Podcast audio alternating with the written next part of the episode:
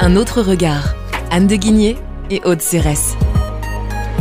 Bonjour Anne Le Guigné. Bonjour Aude Cérès. Anne, cette semaine, dans votre chronique Un autre regard, vous vous réjouissez de la fin du capitalisme woke, c'est-à-dire Oui, c'est une bonne question Aude. C'est vrai que le terme wokisme aujourd'hui est mis à toutes les sauces. Ce que je voulais dire, c'est que ces dernières années, les entreprises n'ont cessé de s'engager toujours plus sur les questions d'intérêt général, notamment ces questions identitaires, quitte en fait à rentrer en politique. Mais plusieurs signaux indiquent un retournement outre-Atlantique depuis quelques mois. Et un grand signal a été que la semaine dernière, lors d'un festival à Aspen, dans le Colorado, Larry Fink, qui est le patron de BlackRock, vous savez, le plus grand fonds de gestion au monde, a déclaré qu'il ne parlerait désormais plus d'ESG. Donc l'ESG, ce sont les critères environnementaux, sociaux et de gouvernance, ESG. Car ces initiales, dit-il, que l'on retrouve désormais absolument partout, ont été militarisées, là je le cite, par l'extrême gauche comme l'extrême droite. C'est une annonce en fait qui est tout à fait intéressée, car depuis un an, le gestionnaire d'actifs essuie des tirs de toutes parts, trop vert pour les États conservateurs comme la Louisiane ou la Floride, trop timoré, voire Jouant double jeu pour les démocrates progressistes, BlackRock ne cesse d'être pris à partie et critiqué. Et pourquoi tant d'énervement vis-à-vis de ce fonds qui est le plus important du monde, rappelons-le? Oui, bah parce que Larry Fink était devenu lui-même un totem de cet engagement en politique des entreprises. Dans ses lettres annuelles, depuis 2018, il ne cessait de demander aux patrons des entreprises dans lesquelles il investit de s'engager davantage pour la communauté, pour l'intérêt général, pour le bien commun.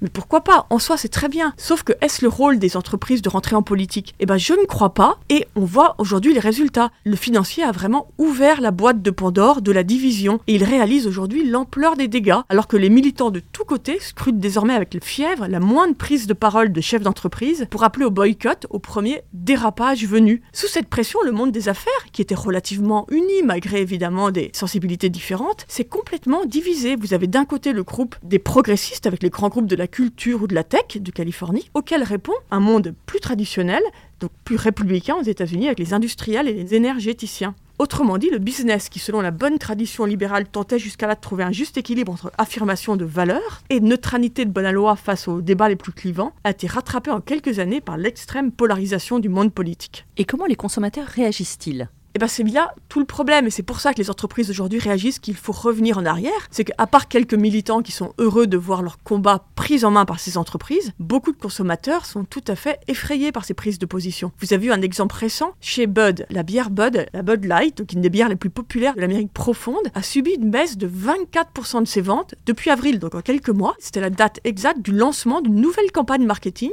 en association avec une influenceuse transgenre. Donc la bière s'est dit qu'elle allait aller un peu plus loin que ses clients habituels de trouver voilà, des clients peut-être plus urbains, euh, plus progressistes. Mais sauf que les stars de la musique country ont détesté, ils ont immédiatement appelé au boycott de ce qu'ils appellent désormais la bière trans, et on voit le résultat, les ventes ont baissé de 25%, donc un quart. Disney, qui était quand même Disney, le parangon de la bonne entreprise familiale et populaire, est devenu aussi un acteur très engagé, et désormais pour une famille américaine, aller dans un parc Disney, c'est signe d'une adhésion à certaines valeurs précises, car de la création de groupes affinitaires en fonction de votre couleur de peau, à des prises de position fortes contre les lois du gouverneur républicain de Floride Ron DeSantis, un des candidats du côté donc républicain à la présidence de la République, le groupe est devenu la figure de proue de l'entreprise progressiste. Conséquence, une partie de ses fidèles clients ne s'y retrouve plus et selon un classement des marques les plus populaires, elle a glissé en quelques années de la 4e à la 77e place. Reste donc à espérer, dans ce nouvel environnement, que les entreprises françaises, qui regardaient jusqu'ici avec un mélange de crainte, mais aussi, il faut bien dire, de fascination, ces prises de position américaines, ne se décident pas à se convertir au mouvement, pile au moment où les anglo-saxons en comprennent enfin tous les dangers. Merci Anne pour ce regard très intéressant. Je rappelle que vous avez écrit un ouvrage sur ce thème qui s'appelle Le capitalisme woke et que on peut retrouver vos chroniques sur lefigaro.fr et dans les pages du quotidien. À bientôt. À bientôt.